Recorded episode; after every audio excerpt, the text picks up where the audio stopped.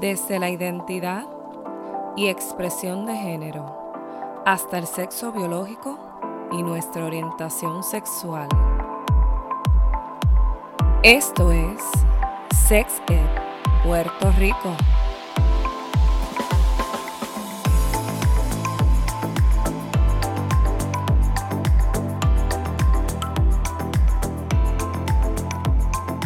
Bienvenide al episodio número 12.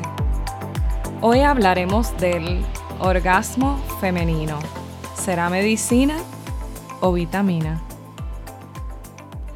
Muchas gracias por sintonizar Sex Ed Puerto Rico podcast una semana más. Cada semana estamos creciendo en audiencia y eso es gracias a que ustedes se han mantenido conectados y a su vez le han compartido a otros, otras y a otros que este espacio es un espacio seguro para hablar de estos temas. Y continuando con la información que estaremos abordando en el día de hoy, te has preguntado, ¿por qué me siento diferente hoy sexualmente hablando en comparación a antes? Esto son preguntas que en ocasiones nos hacemos cuando notamos cambios en nuestra respuesta sexual. La respuesta sexual es que simplemente si antes sentías mayor sensibilidad sexual que ahora, lo que explica esto es el famoso contexto sexual. El contexto es igual a nuestro estado mental, pero Muchas mujeres me han preguntado sobre cómo lograr que se caliente el agua y luego pues que tenga la presión adecuada. En un estudio reciente se le preguntó a las mujeres qué les enciende o estimula su acelerador. Las mujeres indicaron en este estudio que lo que les enciende es, número uno, el amor, la atención especial, el romanticismo y compromiso como parte de la pareja sexual. Esta ha sido una de las cosas que ganó en las respuestas que ofrecieron estas mujeres. Número 2. Las señales eróticas como la pornografía u otras comunicaciones, que la pareja demuestre que te desea y las indirectas. Número 3. Señales visuales de proximidad, inteligencia y clase el pecho de la persona u hombre, que la persona se muestre acicalada. Y número cuatro, las señales románticas o explícitas, como lo es bailar, cenar, bañarse juntos, las cartas de amor, entre otras. Según la autora McLaughlin, hay una lista de temas comunes que activa el acelerador de la mujer o que activa el freno. Ya saben, pasen por el episodio 11 para los detalles sobre lo que quiere decir esto. Los temas más comunes que juegan un rol importante en nuestra respuesta sexual como mujeres son los sentimientos hacia el cuerpo. Que me sienta bien con el cuerpo facilita la excitación. También la preocupación de mi reputación o lo que vayan a decir otros de mis acciones. Y por último, Sentirse deseada es una clave para aumentar la excitación o deseo sexual. Lo que puede aumentar el freno o disminuir el deseo sexual es la inclinación a algo y la mente debatiendo, como cuando estás deseando comerte el chocolate, pero a la vez tienes del otro lado la mente indicándote que si te lo comes te sube el azúcar o puedes engordar. Preocupaciones como un embarazo no deseado, particularmente si la pareja sexual no demuestra que esto le preocupe. El sentir que te acarician con el único objetivo de penetrar o entrar en un acto sexual. Y por último, un mood negativo. O sea, si estás molesta con la pareja, jamás te podrás excitar. Estos son algunos de los ejemplos de lo que puede hacer que se aumente el freno o sea que se disminuya el acelerador. Estos ejemplos solo ilustran que el contexto es igual a las circunstancias del presente, es decir, con quién estás, dónde estás y lo que haces juega un papel importante en el momento y el estado mental, o sea, lo que estás sintiendo.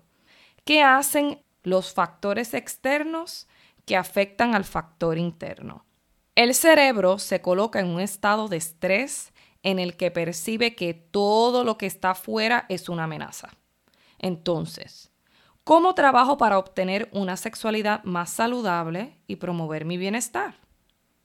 Estuve leyendo el libro Vitamin O de la doctora Natasha Nina Valdés. Ella dice que un orgasmo al día te aleja del médico.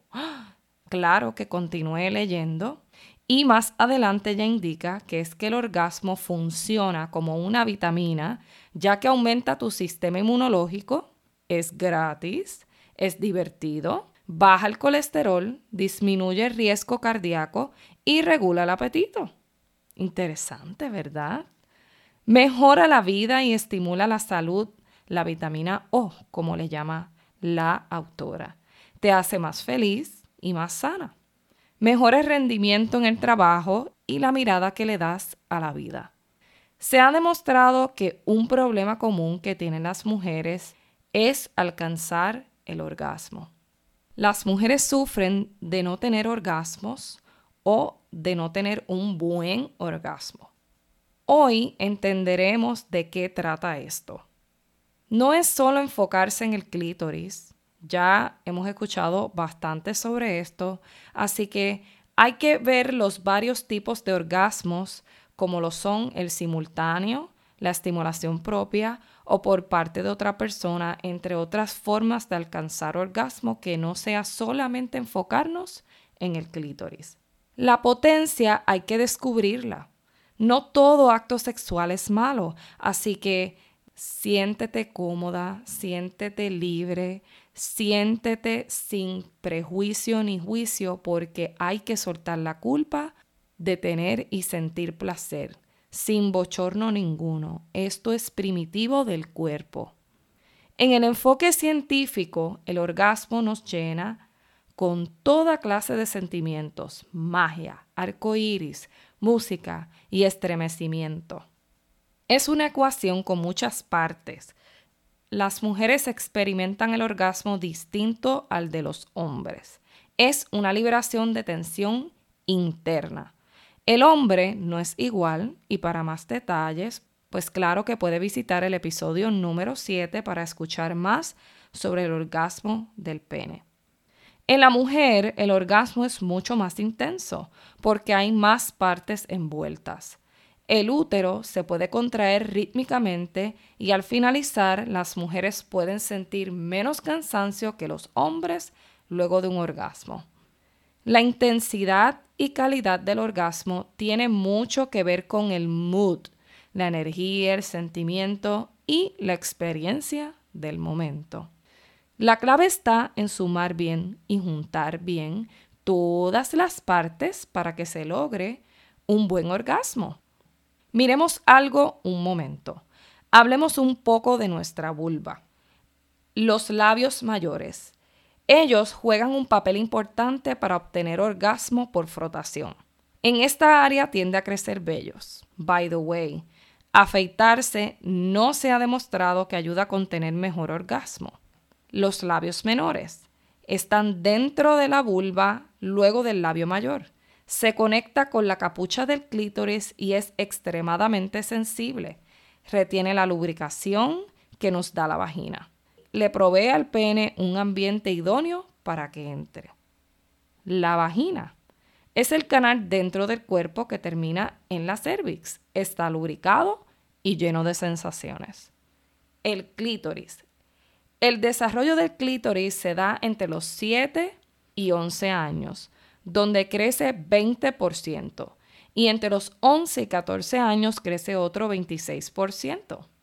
En nuestros 30 el clítoris ya habrá crecido cuatro veces el tamaño que era en la pubertad. Y finalmente, en la menopausia, el clítoris estará siete veces más grande que al momento de nacer. Cuenta con 8.000 terminaciones nerviosas concentradas en un área de tamaño de un gandul. Así que ya sabes, este es lo que dice la ciencia, un pene miniatura. Entonces, ya que hemos mirado las partes de nuestra vulva, ¿cuál crees que es el órgano sexual más importante? Les doy la respuesta en unos segundos. Por un momento, dejemos de enfocarnos solo en el clítoris. Nuevamente, el resto del cuerpo juega un papel importante para poder lograr el orgasmo femenino. Te doy un secreto. El real target o el enfoque real está arriba de los hombros. La mujer cuando alcanza un orgasmo, el cerebro experimenta un apagón en todos sus miedos. Así que el cerebro es el órgano sexual más importante para la mujer. ¿Qué les parece la respuesta? En el cerebro es que se maneja la respuesta sexual que tiene el cuerpo. Es ahí que yace el centro de recompensa y de placer. Es un sistema en el cerebro que está hecho para disfrutar del sexo está programado ya en nuestro chip. O sea, no se puede cambiar. ¿Qué ocurre cuando alcanzamos un orgasmo? Se pierde el control literalmente. Pero relax, tanto el hombre como las mujeres experimentan esto. Es por esto que aparentar que llegas a un orgasmo cuando realmente no has llegado es claramente notable no es necesario que hagamos esto si comenzamos a practicar la conexión con nuestro cuerpo. Experimentar un buen orgasmo comprende la estimulación de todos nuestros sentidos. La ciencia indica que acostada es cuando menos tienes tus sentidos sensibles. Así que se les invita a tratar otras posiciones en el acto sexual fuera de la famosa posición misionera. Otro elemento importante para maximizar el potencial de la calidad del orgasmo es la emisión de sonidos. Emitir sonidos bajos o profundos acompañado de respiración larga, profunda y lenta. Puedes comenzar por abrir la boca y tomar aire para abrir la cavidad del pecho.